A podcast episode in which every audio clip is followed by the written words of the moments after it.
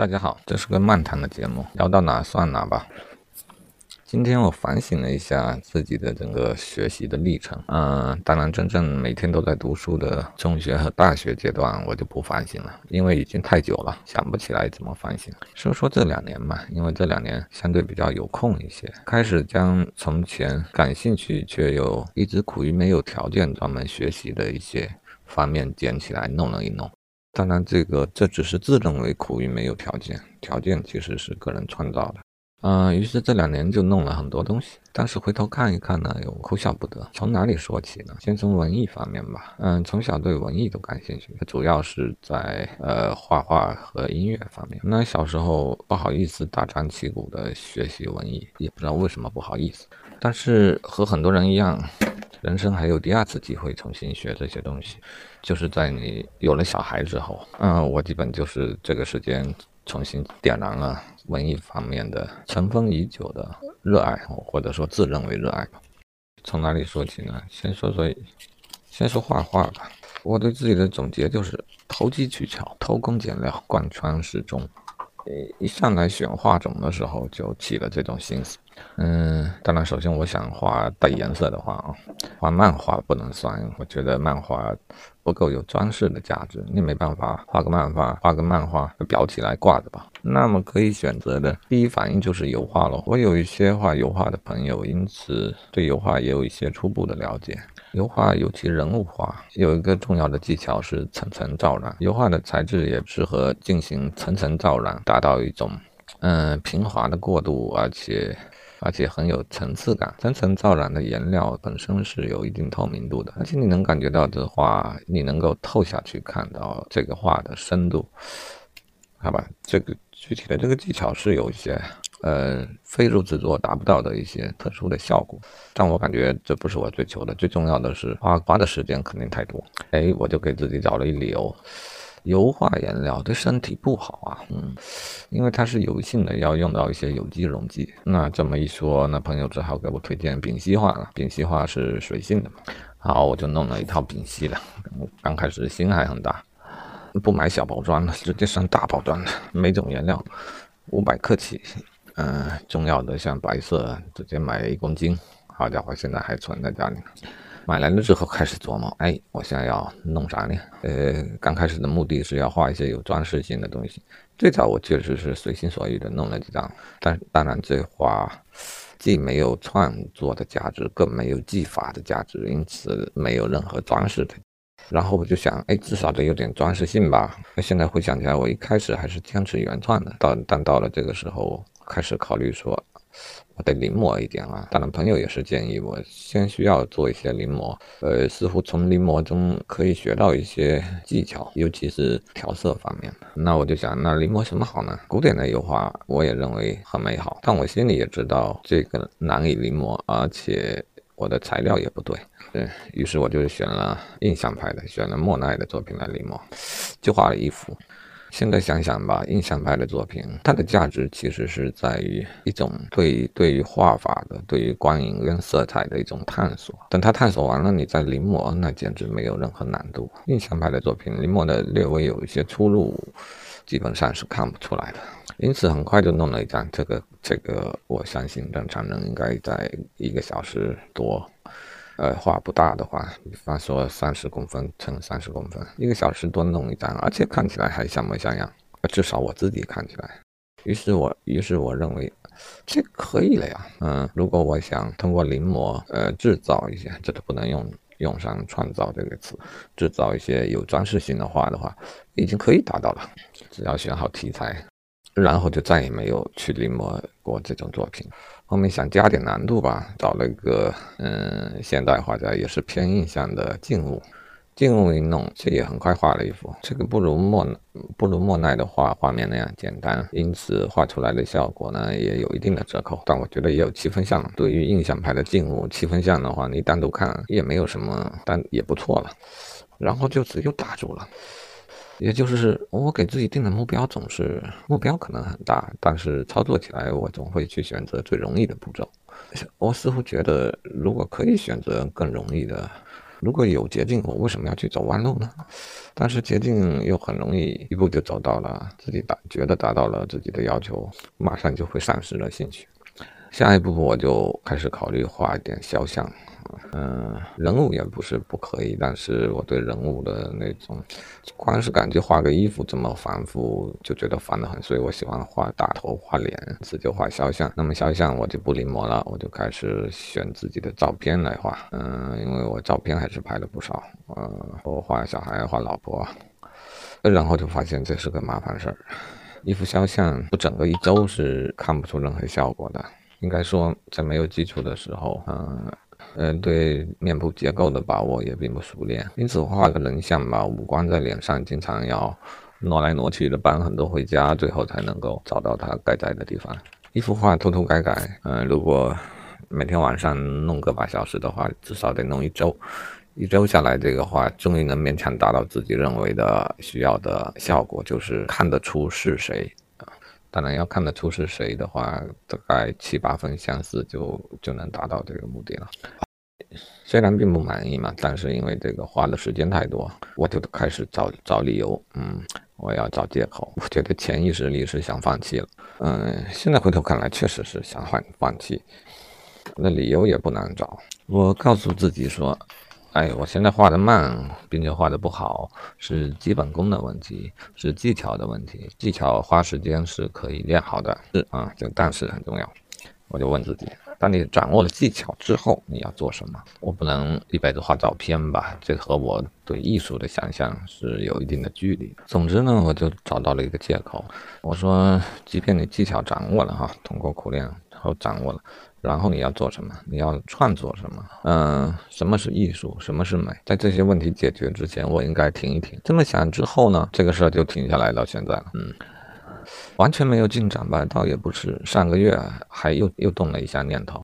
因为我看到另外一个朋友画画印象的刀画，我觉得这个很潇洒，而且很快。哎，我就喜欢这种快的东西啊，于是就就打算，于是就死皮赖脸的就要去学习啊。所谓的学习，我也就是坐在他背后看了他画了一天的画。像我这样毫无基础的人，想提问都不知道怎么提，因此我也就不吭声，就在背后看，看着心里想，哎，看完了我回家弄一下。呃，弄过了有经验了再讨论吧。但是在背后看人作画，啊，因为他画的是这种批量的单，一幅画画好几遍，在重复看的时候呢，就觉得有有点没劲。完了，他那边又有一台，又有又有一把吉他，呃，所以又有点手痒，拿来弄两下。哎，我这个哥们呢，他也是个兴趣广泛的，那么看我玩吉他吧，他也不画了，呃，或者说他要休息一下的时候，就我们两个就开始玩吉他。玩吉他，我发现他有。他有个新玩法，就是他喜欢弹呃单音的旋律，比方说一首歌曲的主旋律，呃，这和我大学时候玩吉他也是有点接近的，因为我那时候也买了一个吉他，但是我又没有那么大的决心，呃，连这个弹唱最基本的和弦的按法都没有全掌握，因为最重要的是碰到大横按我就按不动。手没什么力量，又没有苦练的话，那那么和弦都按不全的话，自然是在弹唱这条路上也走不远。而且我那个时候基本是，呃，不敢唱歌的，不敢唱出来。所以闲了没事，那时候玩吉他我就自己弹一点主旋律，但是又觉得特单调啊。诶，要知道主旋律唱出来还算唱出来是好听的，因为嗯，因为声带发出的声音是是持续性的声音。啊，而吉他拨弦出来的声音是颗粒感的，这这两者其实是不一样的。你用这种颗粒感的声音，那除非你会轮指，嗯，用这种颗粒感的声音来表现主旋律的话，那就不伦不类。我和这位朋友就是听音认谱的功功能还是天生具备的，因此会唱的歌呢，写出简谱来是没问题的，当然在吉他上弹出来也是没问题的。但我那个时候的进展就是，呃，我能弹我能唱的歌，但是觉得弹出来不好听。这个是，嗯，吉他这种乐器才决定的，它不不适合单独的弹主旋律。但是这个朋友他就，这位朋友也是这么玩，但他自己发展出了一个技巧，就是，呃，把单音跟和弦结合起来。弹单音的过程中，呃，点缀一下和弦，嗯，这好处就是把一些。啊。呃，这种颗粒感的声音的中间的空空余的部分填充的比较饱满，嗯，这也是一般的呃，就是呃，古典吉他曲目使用的这种技巧，就是用和声来，嗯，来丰富这个旋律。哎，这种投机取巧的事儿我最喜欢，就就不会有兴趣。嗯，但是这个事儿我实际上也没有认真的往下弄。嗯，它只是激起了我对这个弹琴的兴趣。结果后面因为朋友没空，我也没再没再过去。几天没过去呢，我就在家里又开始玩琴、玩音乐。嗯，但这几天玩音乐呢，我并没有照着那个呃给主旋律做和弦编曲这个事儿没有继续弄下去，因为呃这没什么因为的吧，就没什么道理。嗯。这时候我有弄了一把电吉他，正在弹。之所以弄电吉他，是因为它这弦比较好按。啊，电吉他最爽的就是自弹自唱自嗨。嗯，好吧，话题又扯到音乐上面来了。音乐呢，除了大学时候摸过一阵子的吉他，一无所成。之后就一直到有了小孩之后，小孩要学尤克里里，哎，买了一把来一看，哎，不错，这个尤克里里是尼龙弦的，好按啊。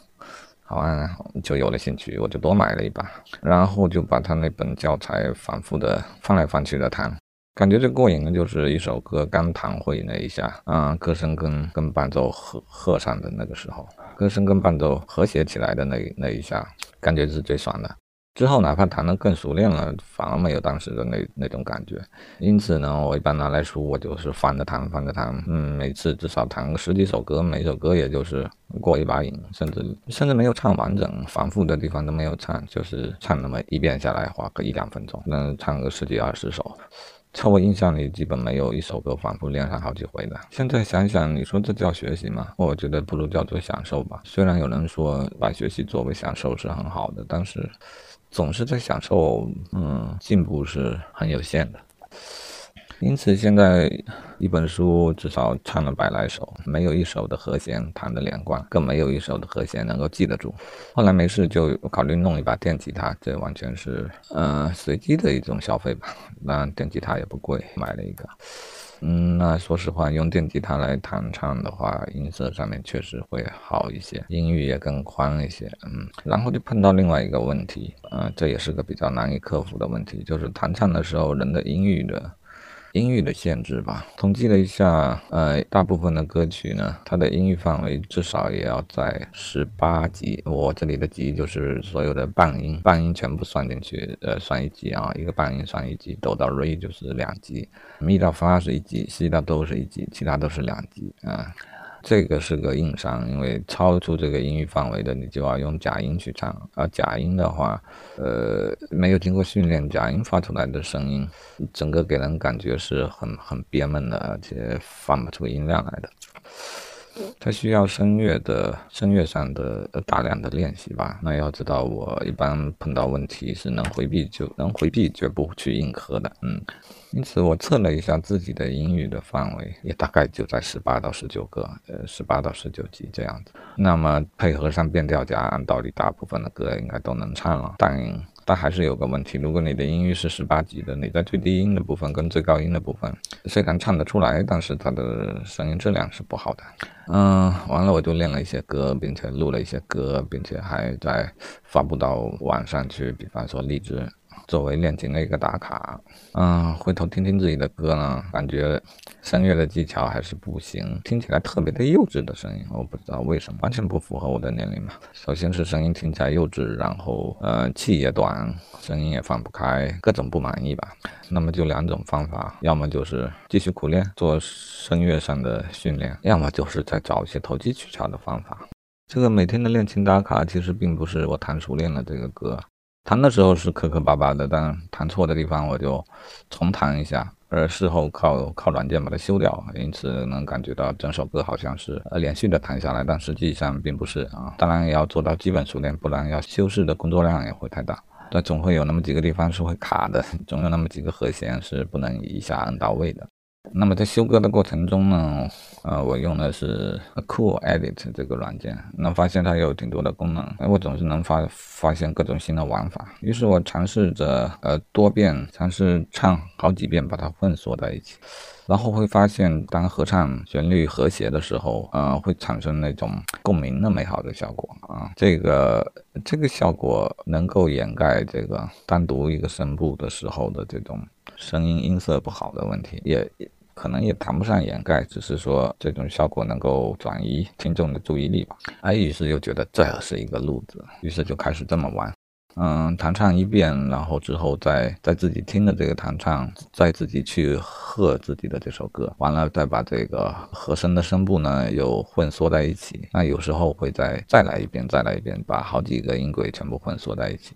那么玩着玩着，又又冒了个念头，就是我干脆不要乐器了。乐器在音乐里面确实是很好的一个节奏跟旋律的标杆跟尺度吧，它确实能够让这个歌更好听。但是我觉得它有一些限制，就是假如你用和声来伴奏，用和弦来伴奏，经常会走上一些套路啊。其实我对套路也不是那么抵触，主要是我自己还没掌握这个套路，因此我就尝试没有乐器伴奏的情况下的这种。纯和声啊，就好比我自己是一个呃合唱组合的这种感觉，这样子尝试的呃录了一首歌，就是刘若英的《后来》，回听当然是不满意的，但是但是我认为这也是一个方向，呃，这个方向能够让我抛弃呃就是或者说不受乐器的束缚吧，因为我乐器也没有练熟，呃，对于乐器的编曲以及伴奏的编曲更是可以算一窍不通。那么，如果我想创作的话，我可能要摆脱了乐器的束缚，我认为会更加自由。因此，这种呃纯清唱和声的歌也就录了一首。马上我的下一个念头就是开始做自己原创的歌曲。因为如果你想啊，一般人写歌嘛，总是要弄个乐器或者弹个钢琴，更多的是弹着吉他，吉他的和弦进行会让人不自主的产生旋律感，呃，就是脑子里会浮现出一些旋律。但是我对其他的和弦进行并不熟悉，因此我没没法子用这个方法。但是对自己的哼唱是有足够的把控力的，所以我觉得又找到了一条捷径。嗯，于是我又开始完善我之前创作的一首歌。之前我是用。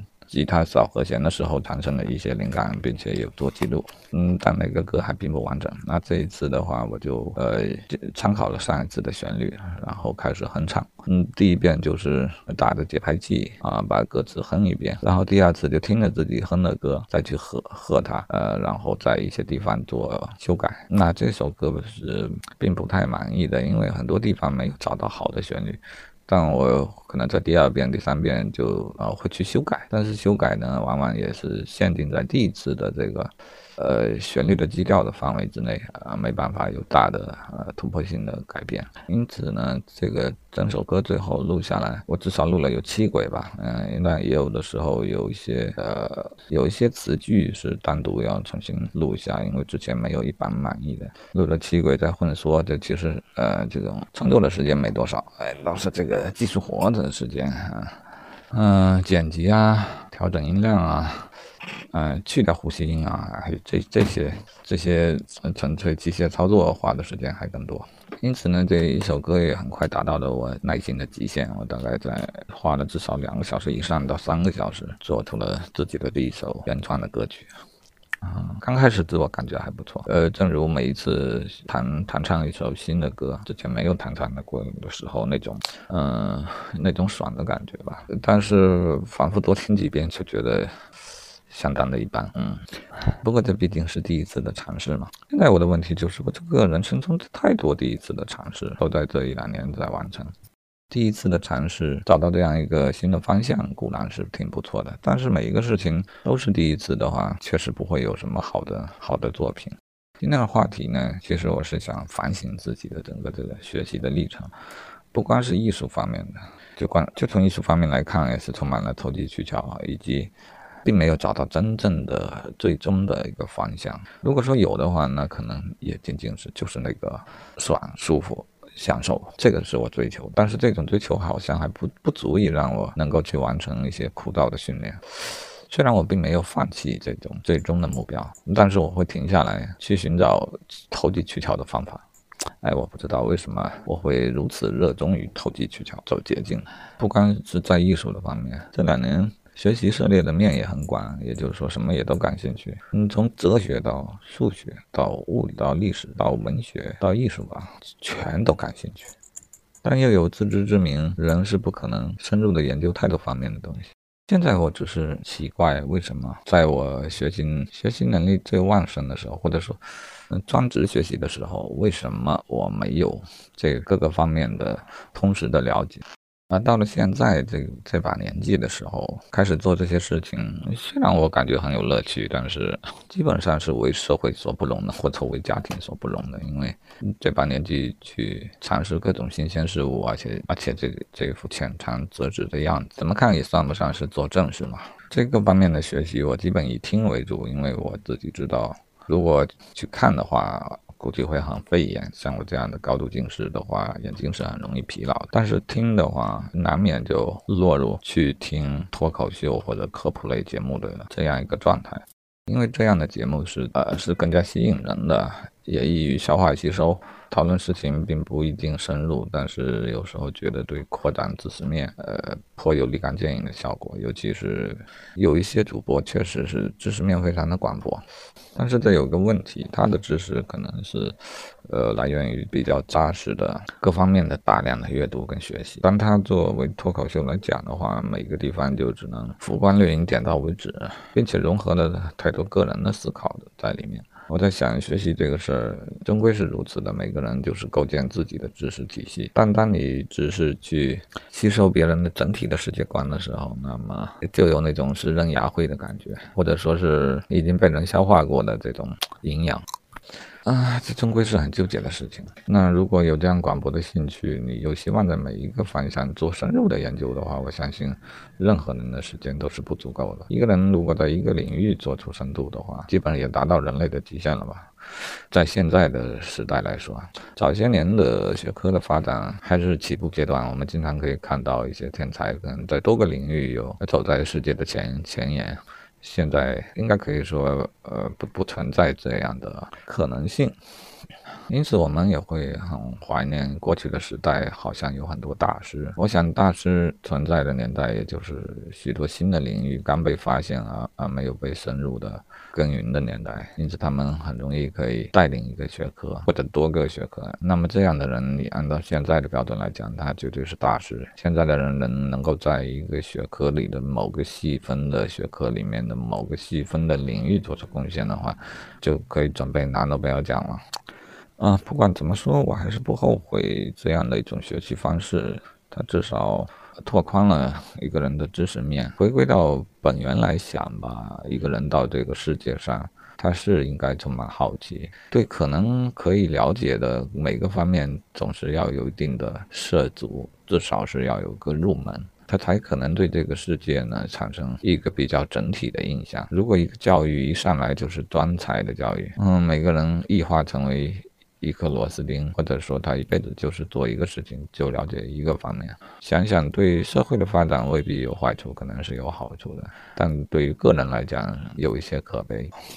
因此，我想我是迟了一些，四十岁了才开始做这种，才开始进行这种通识的学习。但是我希望我的下一代呢。不要早早的就被异化成为一颗螺丝钉，或者一个螺母，或者一个齿轮。我希望他至少能够远远的瞥见这个社会的全貌，瞥见这个世界的全貌，瞥见这个宇宙的全貌。好吧，今天就聊到这里吧。